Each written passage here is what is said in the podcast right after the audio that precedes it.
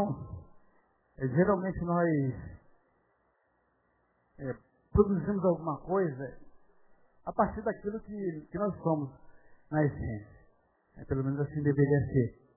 E tudo que a gente fala, tudo que a gente constrói, está intrinsecamente ligado àquilo que a gente acredita também, àquilo que a gente é, tem como formação psíquica, emocional, né, social, inevitavelmente é assim que acontece. Eu queria compartilhar com os irmãos também, é, no dia de hoje, é, a palavra de Deus, pautada em Filipenses, capítulo de número 2. Eu confesso aos irmãos que, é, como o Bastoneiro fala daqui, a gente sabe disso porque a gente faz parte dessa comunidade. A nossa igreja é uma igreja show de bola quando se diz, é, no que diz respeito é, ao louvor, né? A gente vê a igreja quando se derramando, os louvores, dependendo do louvor, principalmente, né? Louvor que arrebata os nossos corações, a nossa mente. Mas, queridos, eu, inevitavelmente, é, pela minha constituição mesmo, como eu falei aqui, né, sou muito é, introspectivo, é, a minha formação me permite ser assim. É, eu não consigo, muitas vezes, é, me deixar levar, me seduzir é, por aquilo que acontece no ambiente. Não é eu olhar e dizer se está no espírito, se não está no espírito, se está no espírito, se não está no espírito, se está no espírito, se não está no espírito. Não é, eu não tenho o, o, não sei se tem isso, mas é como se fosse o, o espiritrômetro, sei lá, alguma coisa que meça a capacidade, a condição é, do que você tem em termos de espírito. Não é nada disso, querido.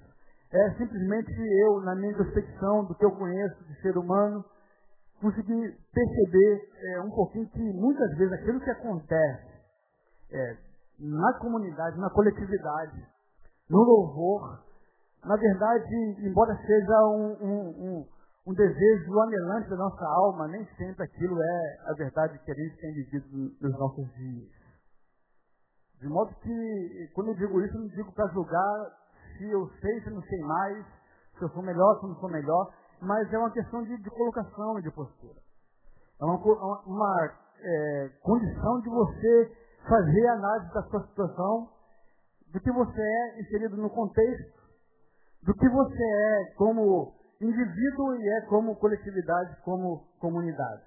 Né? Eu sou inserido nessa comunidade, amo estar nessa coletividade, faço parte dessa comunidade com alegria porque quero fazer, então, na verdade, eu não estou falando mal da coletividade, porque eu faço parte dela.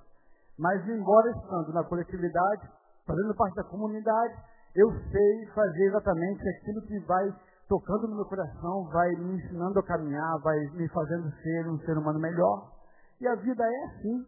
Os cultos são assim. Foi o que eu orei no início, não sei se você percebeu, que o culto que a gente aprende no Senhor, que possa ser é, recebido pelo Senhor como um ser suave e para nós que seja um espelho. O espelho é onde a gente vai se colocar diante daquilo que é apresentado e a gente olha e vê exatamente como a gente quer ver. É ou não é que acontece assim, por exemplo, com as pessoas que sofrem de é, uma grande estima, como é o nome mesmo, esqueci? Anorexia. Né? A, a menina está lá, já é esbelta, mas ela está se olhando um, um palitinho. Isso, isso aí que eu falei, vocês que ouviram errado, tá vendo? É isso que eu estou falando, observe, presta atenção. Eu falei, vocês todos ouviram errado, tá vendo? Brincadeira, gente. Então ela se vê é, muito gorda. Aquele espelho está embaçado para ela. A lente que ela está vendo, do olhar dela está equivocado. De modo que quando a gente ouve, a gente vê, é, é, a gente tem que saber exatamente, com tranquilidade e com verdade, fazer análise da nossa vida antes ou dentro da, da, da comunidade. Dito isso, queridos, é, eu tenho, confesso aos irmãos, sido muito abençoado pela minha filha. Depois de compartilhar um tempo que a gente estava sonhando com algumas coisas, né, algumas possibilidades, eu e Rose. E a mulher, ela é muito mais é, emotiva, né, muito mais é, esperançosa de, de, de, conseguir e tal, quando não consegue ter frutos. Eles estavam conversando dentro do carro, minha filha atrás, a Natália. Aí a gente falava acerca da frustração que nós tínhamos vivido Natália, imediatamente no mesmo momento, ela começa a cantar: Deus é fiel. Acima de todas as coisas eu sei.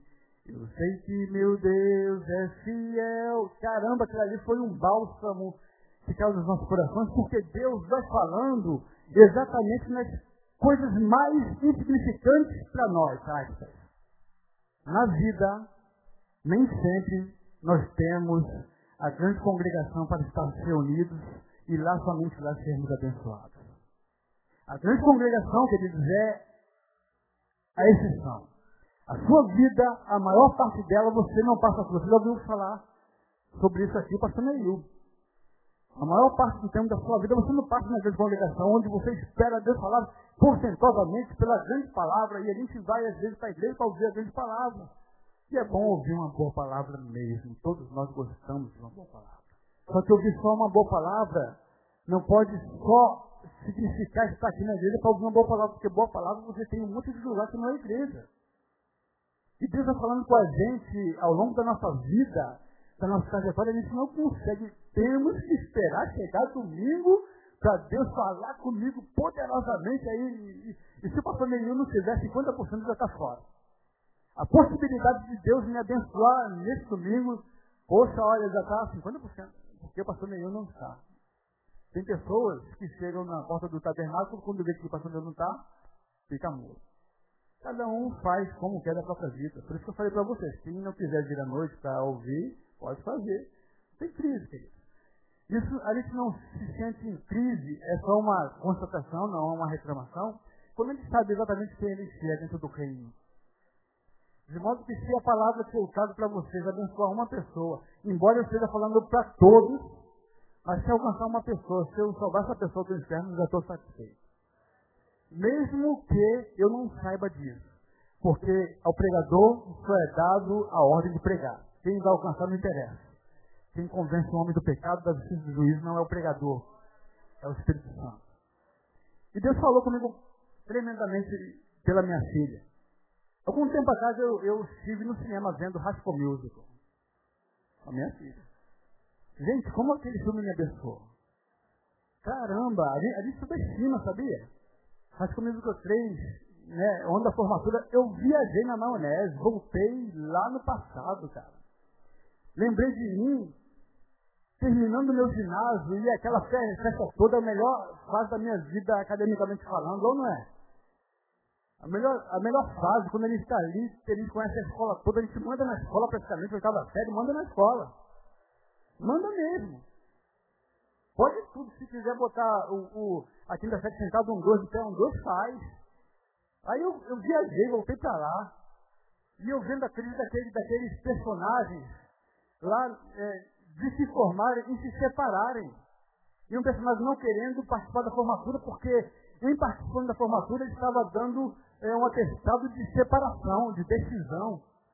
A gente tem que decidir na nossa vida. Aliás, a decisão faz parte constante da nossa vida, do nosso caminhar. A gente decide o tempo todo o que a gente quer da nossa vida, para onde a gente vai. E às vezes, é, quantas vezes, na verdade, a gente tem medo de decidir para onde vai. De separação e separação faz parte da vida. Quem tem ouvido para ouvir, as decisões fazem parte da vida. Quem tem ouvido para ouvir, ouve. Há tempo para tudo, queridos, debaixo da terra. Tempo para juntar e tempo para afastar. E aí, como eu fui abençoado naquele... Quantos desafios vem na mente, assim, a gente vai relembrando as situações a gente vai vivenciando. Fui muito abençoado com aquele filme. E, e por último agora, é Hannah Montana. Eu não suportava chegar em casa e minha filha vendo Hannah Montana. Falei, pelo amor de Deus, desliga isso. Não quero mais você vendo isso e tal. Vamos no cinema, não vou não. A tia levou pro cinema. Eu falei, eu falei, graças a Deus, né? O Senhor usou ali, né, minha cunhada para abençoar. Aí o que ela começou a me pedir, querido? Adivinha? Falei, não, filho, para de palhaçada. DVD, você vai, ver, vai ter um DVD em casa do filme que você já viu. Sabe tudo o que aconteceu. Porque para mim, é, deixa eu fazer aqui uma confissão para os irmãos, eu não sou muito dado a filme não, querido. Com exceção de todo filme que for baseado em fatos reais, você pode me chamar, que eu gosto. Mas Rambo, nem me chama. Velocidade máxima, pelo amor de Deus. Às vezes é pela Constituição, né? Lembra que eu falei da Constituição? Eu não me permito ver isso. Não dá, não, não, não encaixa. Não encaixa. Agora, se você me chamar um filme baseado em fatos reais, que no final o mocinho morre, mas é realidade. Eu gosto disso. Eu gosto de realidade. Às vezes, de vez em quando, faz bem, né? A gente é, se aguçar das coisinhas muito boas e tal. Então, é, é, eu só vejo o filme indicado. Não vejo o filme. Se eu olhar lá na, na locadora, ver aquelas, aqueles títulos bem nem, às vezes tudo é, é, muito ruim, mas o filme é excelente. Eu não vejo, eu perco para ver. Mas, é, quando me chegou a informação de que o filme é bom e tal, Hannah Montana não fui ver. Não fui. Mas aí a minha filha chega com o DVD em casa. Pai, vamos ver o filme, vamos ver. Não, filha, quero ver isso não. Vamos ver, vamos ver, vamos ver. Cheguei em casa, parei. Sentei no sofá, estava vendo o Hannah Montana. Gente, eu vi três vezes. Caramba, que, que, que Hannah Montana aí? Pouquíssimas pessoas, olha, é tremendo. Sabe por quê, gente? Porque, como eu falei, o, o me levou lá, por uma situação da minha vida. E Hannah Montana me levou para uma outra situação da minha vida. Eu lembrei exatamente no período que eu estava me formando em teologia. No seminário, em dado momento, preste atenção no que eu estou falando, porque quem sabe você pode se ver como espelho.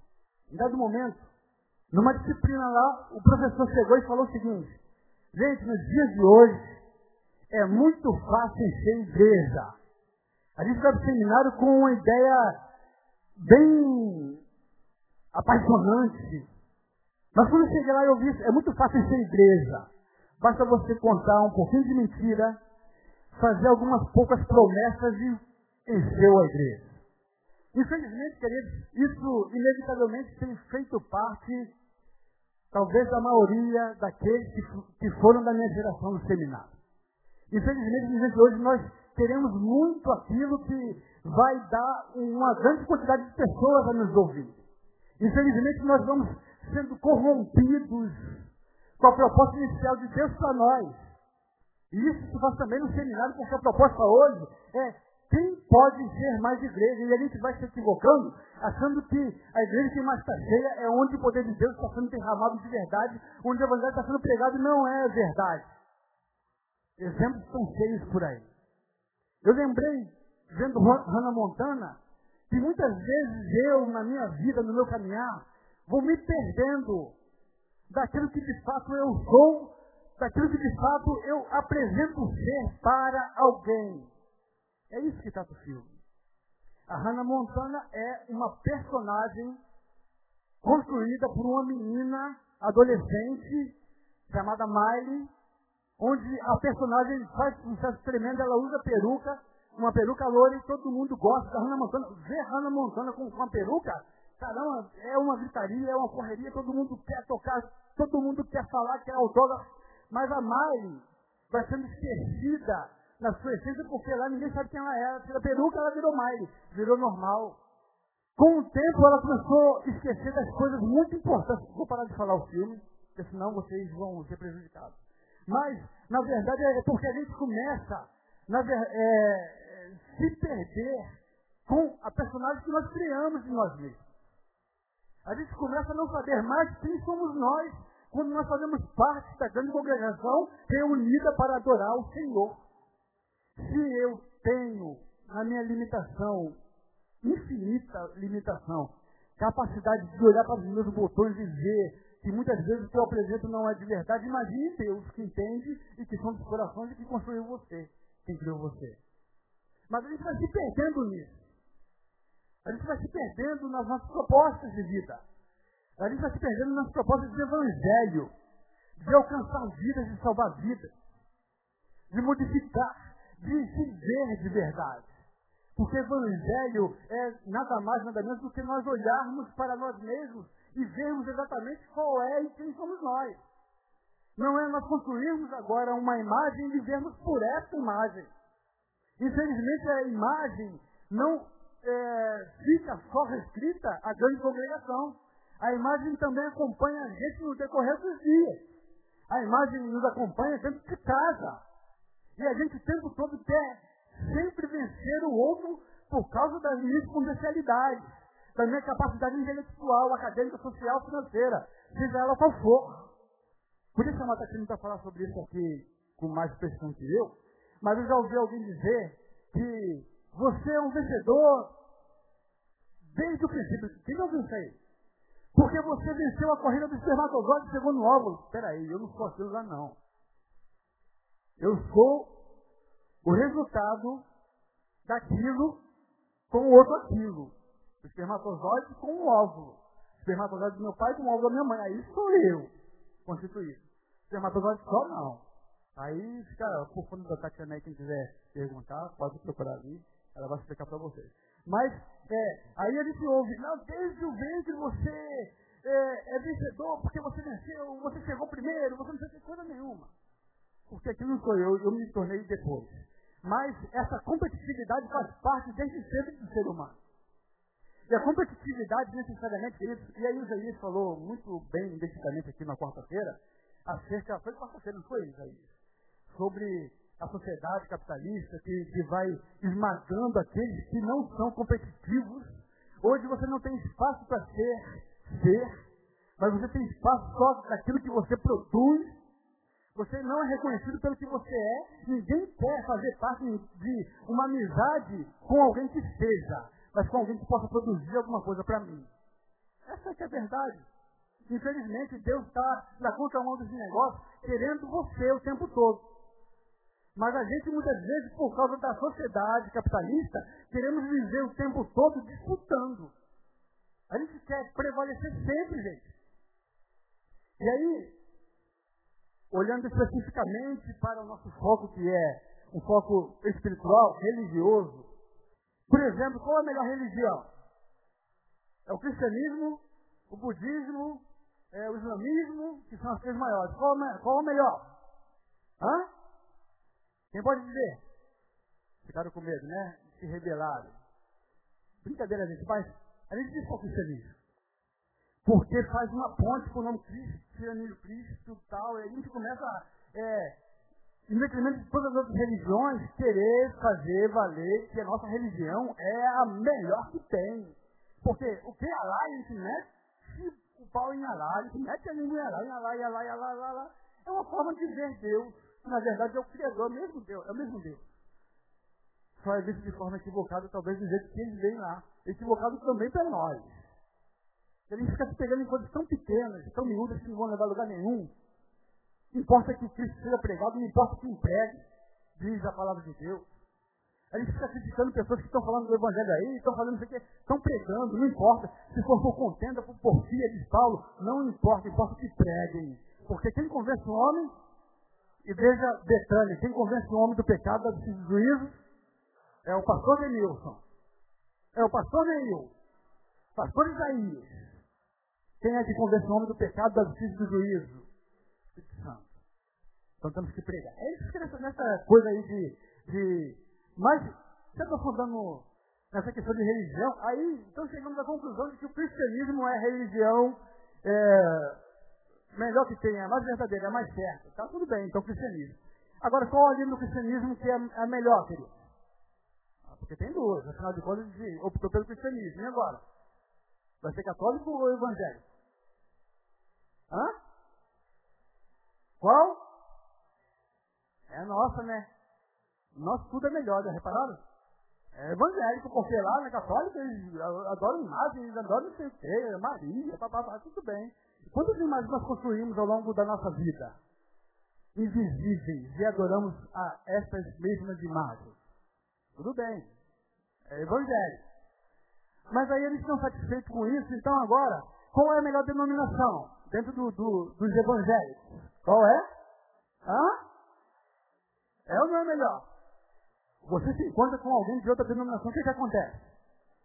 Aí isso, hein? Em nome de Jesus. Ele se dizendo, não, porque a minha, minha, a, minha denominação é tal, e a minha denominação, e não sei o que, ele vai brincando, vai, vai tentando convencer o outro sempre de que ele está errado, ele está equivocado, e eu é que detenho a verdade, olha só, eu sou batista.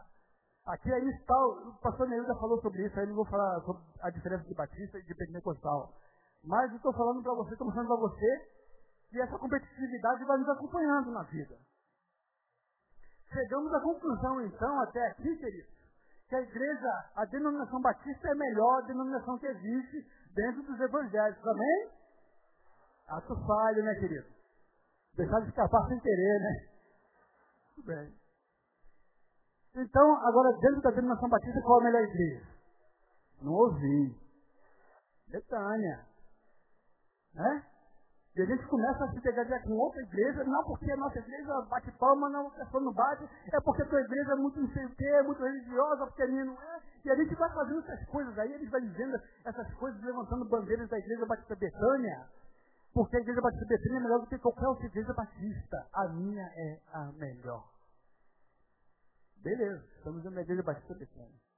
E qual é o ministério que mais aparece que trabalha? Esse Qual é o melhor? Vocês estão percebendo a gravidade do negócio? Qual o ministério que mais aparece? Qual o ministério que dá mais ibope? Qual o ministério que bomba? Qual o ministério que bota mais luzes? E a gente vai carregando essas coisas com a gente, porque o meu é o melhor, vai trabalhar mais. Beleza, escolhemos o ministério, estamos dentro do ministério. Qual é o irmão que está morcegando e o que trabalha mais? Quem é mais efetivo dentro disso? Aquele irmão ali é uma sanguessuga, não faz nada, só quer aparecer. Na hora de aparecer, na hora de ir lá para cima do, do, do, do, palco, porque o pastor vai chamar, todo mundo quer, mas na hora de pegar no empresário dar no escondido, ninguém queria. E a gente vai brigando quem é que aparece mais. Não, agora você não vem, agora você não vai fazer, e agora não sei o que, a gente começa a brigar e achar aqui, e a gente vai deformando a propósito inicial do Evangelho, que era uns aos outros, para abençoarmos uns aos outros, para é, ajudarmos uns aos outros, para distribuirmos uns aos outros, para pregar o Evangelho a toda criatura e, sobretudo, para vermos nós mesmos. Mas a euforia, afinal de contas, quando a igreja está reunida, ela é muito bem vista. E gente não satisfeito isso, a gente leva para dentro de casa também. Quem é que manda mais dentro da nossa casa? É o marido ou é a esposa? Quem manda mais nos filhos? Quem toma as decisões? Quem escolhe? Quem decide? Aqui quem manda sou eu sempre querendo suplantar um outro, sempre, sempre querendo superar e dizer quem é melhor. E os nossos egos adoecidos vão adoecendo. Os nossos egos adoecidos vão caminhando. Contra o vento, sem lenço, sem documento, porque não sabe onde vai parar. Os nossos egos adoecidos vão nos levando não sei para onde. Eu vi essa crise da Hannah Montana em mim. Um personagem que durante muito tempo precisava convencer que precisava ser ouvido. Tem que falar algumas coisas muito agradáveis para ser aceito. A Hannah Montana vive em crise profunda. Ver um filme. E aí ele está brincando sem igreja, gente.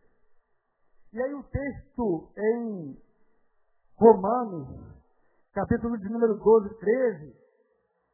Não, mas estou falando certo agora. Vou voltar para Filipenses daqui a pouco. Romanos 12, 13, ele vai trazer para nós exatamente como você deve se ver dentro da igreja. Eu não vou ficar só citando esse texto, tá, gente? Ele fala assim, 12, 3, verso 3. Porque pela graça que me é dada, diz a cada um dentre vós que não pense de si mesmo além do que convém. Antes pense com moderação esse texto Paulo está fazendo alusão aos dons espirituais que foram repartidos. E a gente briga, esqueci de falar isso. Briga qual é o melhor dom. Porque o meu dom é melhor do que o seu. E Deus vai repartindo os dons de cada um, para cada um conforme Ele quer para mim mesmo. Afinal de contas, o, Deus que, o dom que Deus me deu é um dom para que todos me admirem. Para que todos saiam daqui agora de manhã dizendo que palavra tremenda! Estou satisfeito porque eu cumpri o motivo pelo qual o meu dom foi me dado. Amém? Coisa nenhuma, gente. A gente, a gente age assim, na verdade. Mas o meu dom deve ser para edificar a sua vida. Se não for para edificar a sua vida, eu estou fazendo pouco caso do dom que Deus me deu para um fim, para um objetivo comum.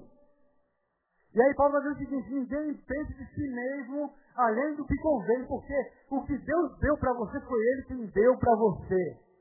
E você deve se colocar no seu lugar, sabendo que você faz parte de um todo, de um corpo. Não tem como você funcionar sozinho se um corpo não existir para que você haja no corpo. O olho não é melhor do que a boca, que não é melhor do que o pé, do que, do que o nariz, nada disso. Todavia, eles só existem porque eles estão dentro de um contexto. Você já viu que coisa maravilhosa é uma orelha numa caixinha? Lembra do irmão do, do, do Zezé de Camargo, que foi sequestrado e mandaram um pedaço da orelha dele? Que legal. É legal isso. Ah, você já viu uma mão com cinco, com, com seis dedos? É bonito. Uma criança com duas cabeças é legal. De fato que os membros só têm validade, só têm valia se estiverem no seu próprio lugar colocado no corpo. Esse negócio de ministério, esse negócio de dom, quem é melhor, quem é melhor, isso aí é, é conversa fiada. E você não sabe para onde você está indo. Está brincando de igreja. Está brincando de ser crente. E o mundo clamando por Deus. Se você sabe da verdade, mas fica brigando, querendo comprovar que você é melhor. Agora, onde é que está Jesus nessa história toda? O que, que Jesus tem a ver com tudo isso que está acontecendo hoje na, na igreja? Leia essa igreja, não só a Betânia, nós estamos falando de igreja no modo geral. Onde está Jesus nessa história? E a gente vai vendendo ilusões. Oh, vamos lá, vamos lá em Betânia. Se você for em Betânia, igual me ligaram. Alô, alô, isso acontece demais, gente. Alô, alô, alô. Oi, eu sou membro da igreja Betânia, pastor. Ah, sim, querido. Nem falo nome. Eu queria saber se o pastor Neil vai estar lá hoje. Querido, não sei dizer não. Vai lá, liga para ele, pergunta. A secretaria está uns montes assim, ó.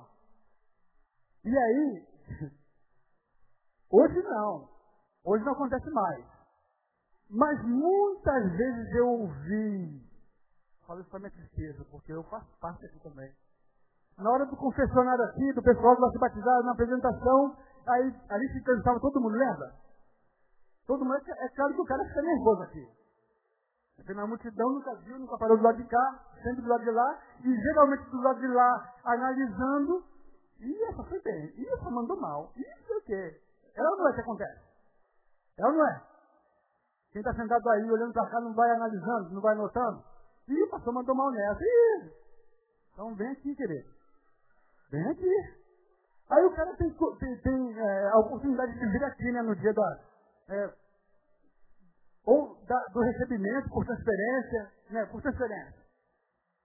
Ou geralmente o cara não era batizado, mas há muito tempo conhecia o evangelho e tal, a gente. E aí, fala um pouco da sua vida. O cara está nervoso, obviamente, deixa, vamos deixar passar. Mas não estou falando que está aqui nervoso, não. Estou falando da gente que está aí do outro lado, do outro lado sentado, já, desculpe a expressão, quer dizer, sem querer ofender ninguém, eu estou me colocando junto, burro velho no evangelho, em Betânia. A gente, quando o cara chega aqui fala o seguinte, eu há muito tempo estava numa igreja, mas quando eu cheguei aqui em Betânia eu conheci Jesus. Conheceu Jesus em Betânia.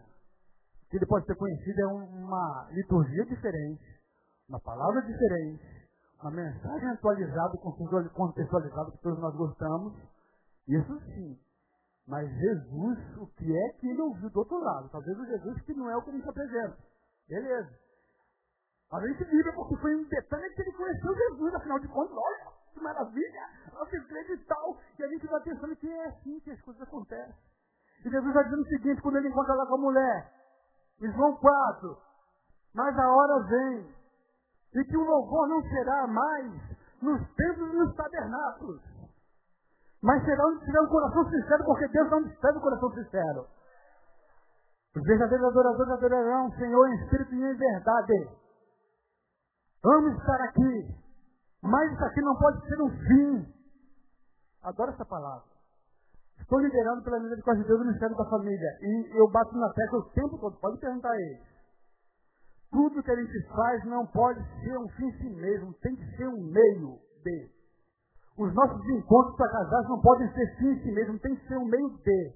O passeio, os retiros, tudo que nós fizermos tem que ser um fim em si mesmo, não. Um meio de. Porque geralmente quando a gente faz tudo em si mesmo, quando aquilo acaba, estamos frustrados. Mas aqui é um meio de nós estarmos mais próximos de Deus. Aqui é um meio de nós ouvirmos mais a palavra de Deus. Aqui é um meio de nós compartilharmos mais uns com os outros.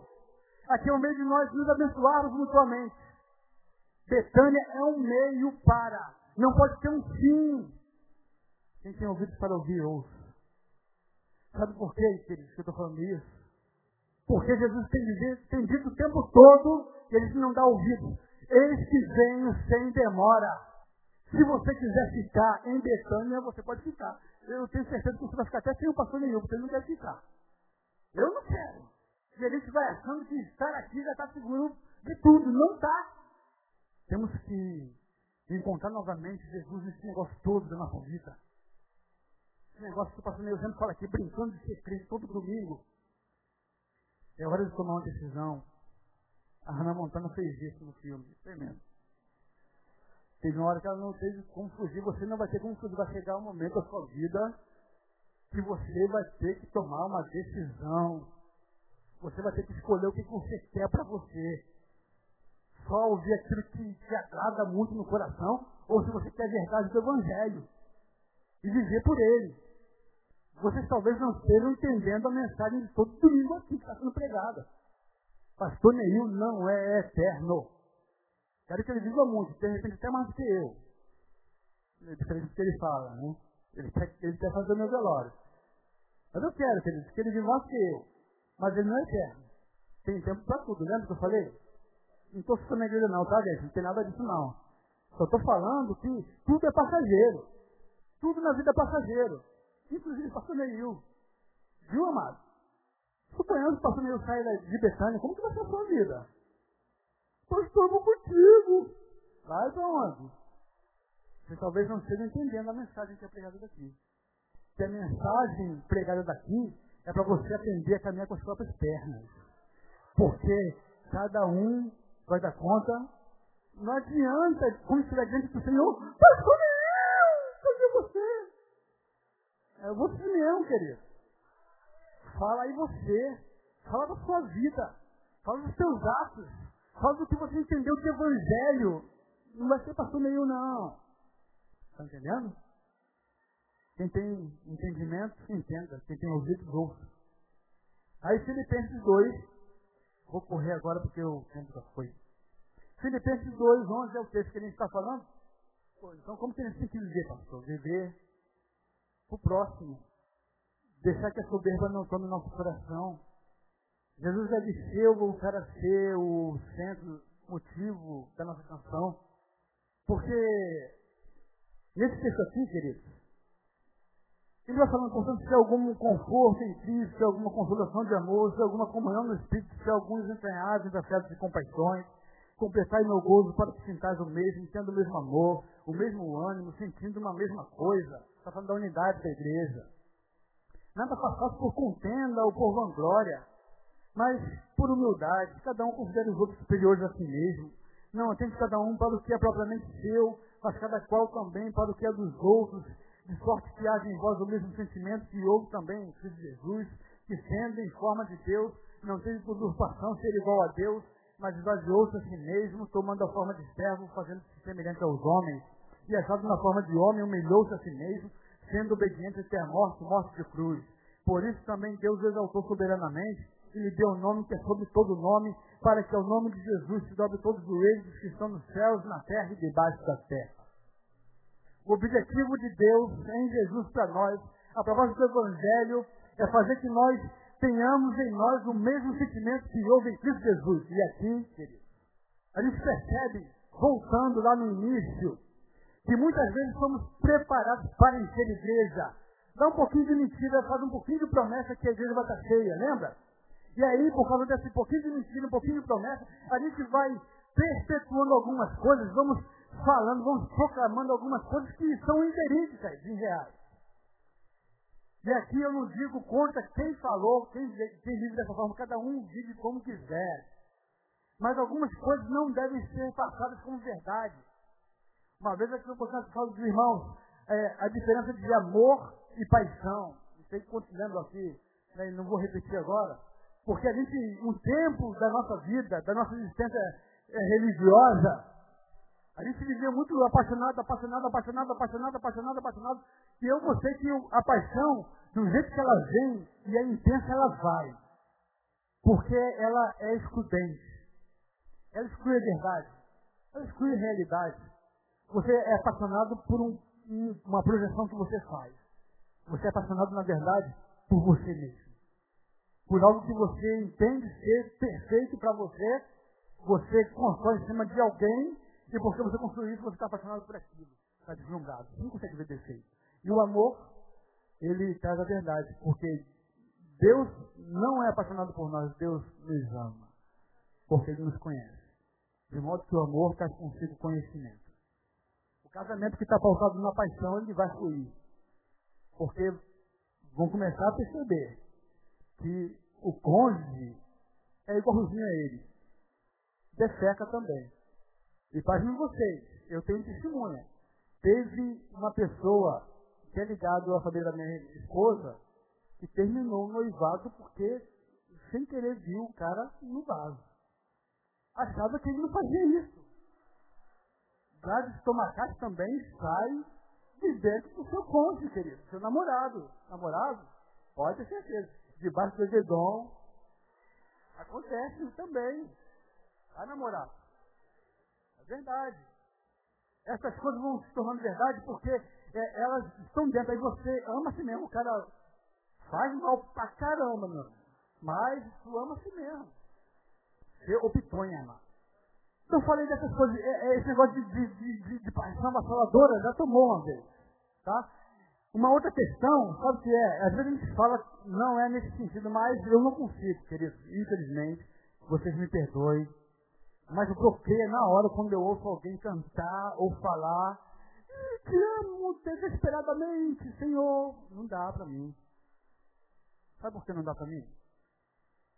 Porque só entra em desespero que não tem esperança. Jesus é a nossa esperança. Amo desesperadamente é porque o amor dessa pessoa já ficou para trás.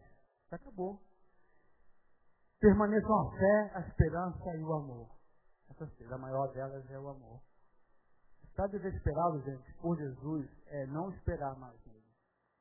Só você fazer uma leitura aí. Não sei se eu estou equivocado. Estou equivocado? Eu não sou professor de português, não, tá? Quem, quem quiser me auxiliar, por favor. Desesperado, que eu entendo, é, é falta de esperança. Aí me bloqueei na hora, sinto muito. Às vezes eu estava abençoando a minha vida. Mas por um detalhe, às vezes, né, o, o, o, o, porcalhão, o porcalhão sou eu, que de repente não consigo entender. Mas me bloqueia, porque eu tenho esperança em Jesus. O que me deve fazer continuar caminhando é a esperança que eu tenho nele. Então as coisas vão acontecendo, vão, vão aparecendo. Mas é, é, Paulo está dizendo o seguinte, não tenha essas coisas. Uma outra coisa agora, você já ouviu alguém na igreja de Jesus cantar que quer a unção de Jesus sobre ele? Sabe por que ninguém quer a unção de Jesus? Porque não dá ibope. E porque dá muito trabalho. Gente quer a unção de Samuel, a unção de Davi, a unção de Abraão, gente quer a unção de todo mundo de sorte que haja em vós o mesmo sentimento que houve em Cristo Jesus, o que deve permear nossa mente, nosso coração, a nossa alma, que deve nortear o nosso caminho, tem que ser o mesmo sentimento que houve em Jesus. Porque o que foge disso é procedência maligna. O que foge do mesmo sentimento que houve em Jesus é procedência maligna. É só você ir lá em Isaías e aí a gente evangélico fazemos alusão, nós fazemos alusão à queda de, de Lúcifer. Eis que subirei aos céus, e vejam bem, ele não queria nem ser mais do que Deus. Queria ser semelhante ao Altíssimo. Ele, Lúcifer, infelizmente, é, esse, essa síndrome de Lúcifer vai nos pegando no caminho. Porque a gente quer ser mais, quer ser mais, quer ser mais. A gente quer crescer, a gente quer ser reconhecido. A gente quer que todos vejam nossa potência, nossa capacidade intelectual e tal. A gente quer, a gente quer servir. E essa visão vai dizer o seguinte, que ele queria subir, subir, subir, subir, e subir, e subir, e subir, até chegar a ser semelhante ao Altíssimo. Foi abatido. Percebam que esse texto de Filipenses, ele vai mostrar para nós que fomos remidos pelo sangue do Cordeiro um dia. Que o que deve permear os nossos sentimentos e as nossas ações não é querer subir, subir, subir, subir. Porque se nós quisermos, quisermos subir, subir, subir, seremos abatidos. Percebam que esse texto aqui, ele vai no sentido contrário, ele vai na contramão, porque diz o seguinte, que há de nós o sentimento que houve em Jesus. E qual é o sentimento que houve em Jesus? Que não sendo semelhante a, a Deus, Não usurpou ser igual a Deus, mas esvaziou-se a si mesmo, tomando a forma de servo, fazendo-se semelhante aos homens, e achado na forma de homem, humilhou-se a si mesmo, sendo obediente até a morte e morte do cruz. E aí eles têm que começar a olhar, sendo o sentimento que houve entre Jesus, para o nosso próximo, que precisa ser alcançado, ser abençoado por nós. Você pode e deve abençoar o seu próximo.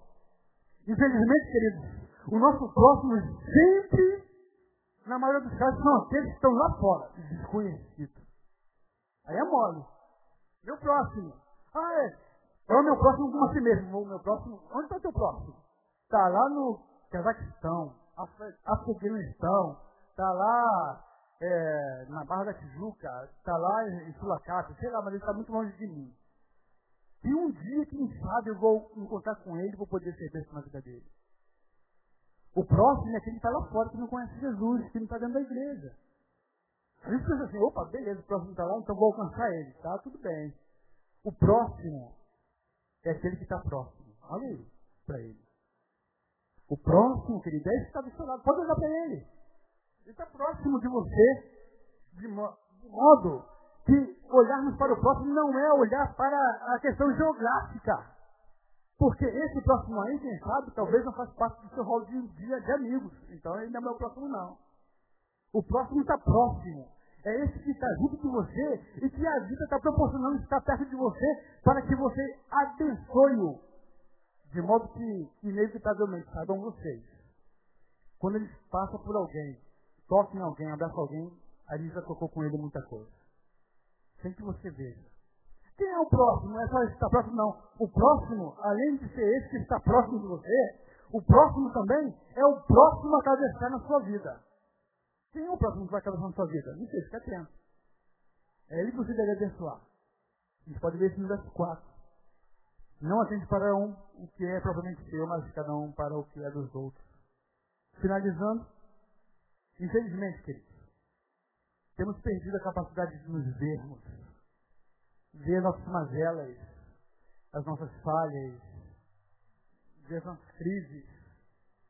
De modo que, infelizmente, muito do que eu conheço de mim, conheci a partir do momento que me relacionei com pessoas que necessariamente não estavam dentro da igreja. Lamentável. A Bíblia fala para nós, ensinando, que se a gente não falar, as pedras clamarão estão clamando. Primeiro porque alguns anos atrás vocês sabem muito bem, conhece? Saiu um filme intitulado Paixão de Cristo. Que choca, que revela. Adoro que choca, sabia? Adoro calma. Calma assim mesmo de, de.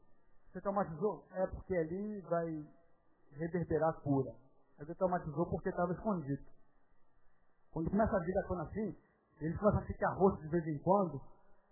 É, é porque está mexendo e Deus está fazendo alguma coisa diferente. Né? Então o filme focou todo mundo, né? E todo mundo vendo aquela loucura toda e tal, mas a gente às vezes vai. Pô, mas não, o Bíblia crente não acredita, é, é evangélico ou não é evangélico? Como se o evangélico só fosse detentor da verdade, só o evangélico pode fazer. Não, cara. Como eu li aqui no texto Jesus falando, que os filhos desse mundo são mais prudentes, inevitavelmente, inevitavelmente, se a gente não falar o Espírito Santo vai agir de alguma forma para fazer com que a verdade venha à tona.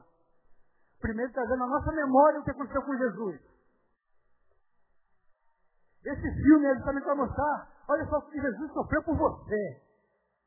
E que às vezes você vai esquecendo por causa das pincoinhas, das briguinhas, de querer subir, de querer ser mais, de querer ser melhor. Olha que Jesus morreu por você para você estar fazendo isso com ele. Agora está aí, no, já saiu de cartaz até presságio. Cara, não sei se, se o autor é crente ou não é crente, estou nem aí. Se é crente ou não é crente. Importa que o Espírito está falando. Toda a terra vai ser varrida, vai ser cheia do Espírito de Deus. Não tem jeito, não tem jeito, é inevitável. Não tem nada a ver com salvação, mas é, depois eu já pastor. Então, é, percebam bem o que está acontecendo. Primeiro vem é, é, martírio de Jesus. Agora pensaram falando acerca do último dia. Aguarde, em novembro está previsto aí 2012. Vejam. Eu não quero saber disso não, não quero ver isso não. Não quero ver isso não, se prepara. Esse que vem sem memória, guarda o que tu tens para que ninguém roube a tua coroa. Querido, chegou a hora de pedirmos misericórdia a Deus. O tempo é de pedir misericórdia. A única coisa que nos resta, se achamos que estamos de pé, é que o Senhor nos sustente para que não caiamos. Chegou a hora de olharmos para nós, para o nosso umbigo, e percebermos que, de repente, o que eles têm dito não tem absolutamente nada a ver com o Evangelho. Aí o, o Giovanni, me, me permita, Giovanni, aproveitando aqui, eu comungo contigo desse negócio. A gente tem que descansar e temos mesmo porque somos seres humanos. E só de cansaço nos alcançam. Mas pode ter certeza que cansa a gente é o que a gente produz, não tem nada a ver com o Evangelho. A igreja pode ser animada? Pode. Deve ser alegre, feliz, contente, jubilante, dando consigo seus modos jubilantes de alegria, sim. Temos que levar a alegria, porque ser de Jesus não é ser triste. Não, não é isso que eu estou falando. Mas temos que ter consciência de que Jesus está voltando, vai voltar, porque a promessa dele é uma promessa verdadeira. Devemos viver com alegria, mas com sabedoria também. Deixando de lado as nossas mazelas, essas, essas coisas são tão pequenas de briga de poder. Eu, eu falo para mim, sabe. Quem, quer o meu lugar aqui em Betânia? Pode estar. Tenho um orgulho porque é, se eu estou onde estou, porque o pastor da igreja vê assim.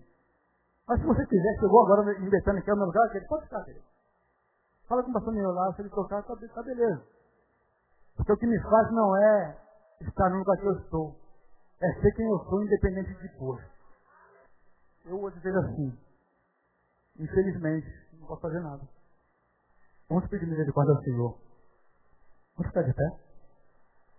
Desde que o pastor eu muito fala daqui, a alegria do Senhor é nossa força. Se a alegria do Senhor é nossa força é porque haverão muitos momentos que nos faltará alegria natural. E o Senhor, com a sua alegria, será a nossa força.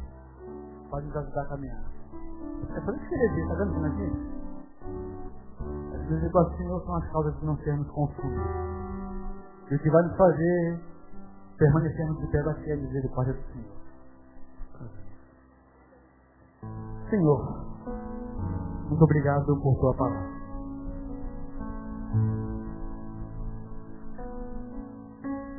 Como eu pedi no início, peço agora no final que seja um espelho para nós, ó Deus. Nossa vida Queremos viver para a tua glória. Queremos viver para pregar o teu evangelho. Queremos viver para glorificar o Senhor diante nós. Nos ajude a caminhar, Senhor. Nos ajude, embora seja não tão fácil a habilidade de coisas para ser tão prazerosas para nós como poder humano. Não queremos nos curvar ante a proposta do diabo no pináculo tudo isso darei se gostado me adorar. Não, não queremos as glórias do mundo. Nós queremos louvar e adorar e servir aquele que é de mim toda a honra, toda a glória, todo louvor e toda adoração. Sim, Queremos viver para a tua glória. Conforme tu quiseres para nós, Senhor, seja assim sobre nós. Tem misericórdia de nós, ó Deus nos ajude a nos mantermos de pé. Não somos melhores do que os nossos irmãos que caíram. Nos ajude a nos mantermos de pé e ajudá-los a caminhar, Senhor. Uns aos outros, uns pelos outros, uns com os outros. Que seja uma verdade em nosso meio. Que não seja só um discurso, Senhor. Mas que seja reverberado no caminho, na vida Sim, Deus. Faça assim conosco. Porque sabemos que tudo que temos, que somos, fomos resgatados pelo seu sangue. O sangue do Cordeiro nos limpa, nos limpa de todo pecado. Louvado seja o seu nome, porque o seu sangue foi um dia derramado por nós. Aqui a honra a tua glória, o louvor e a adoração. Senhor, nos ajude a entender e a pregar no seu evangelho, a despeito das dificuldades. Porque quer queira, quer não queira, crendo não crendo, a tua palavra diz que todos os joelhos se dobrará e toda língua confessará que Jesus Cristo é o Senhor. Jesus Cristo é o Senhor. Jesus Cristo é o Senhor. Jesus Cristo é o Senhor. Jesus Cristo é o Senhor. Jesus Cristo é o Senhor. Recebe, Senhor, nesta manhã, os nossos corações de vida. Nada além do teu filho. Louvemos ao Senhor. O o